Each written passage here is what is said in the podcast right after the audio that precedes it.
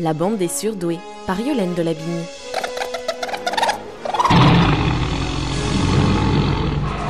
Nos enfants ont du mal à savoir jongler avant 8-10 ans car ils ont encore des difficultés à synchroniser leurs mouvements. Mais pour la loutre, c'est un jeu d'enfant.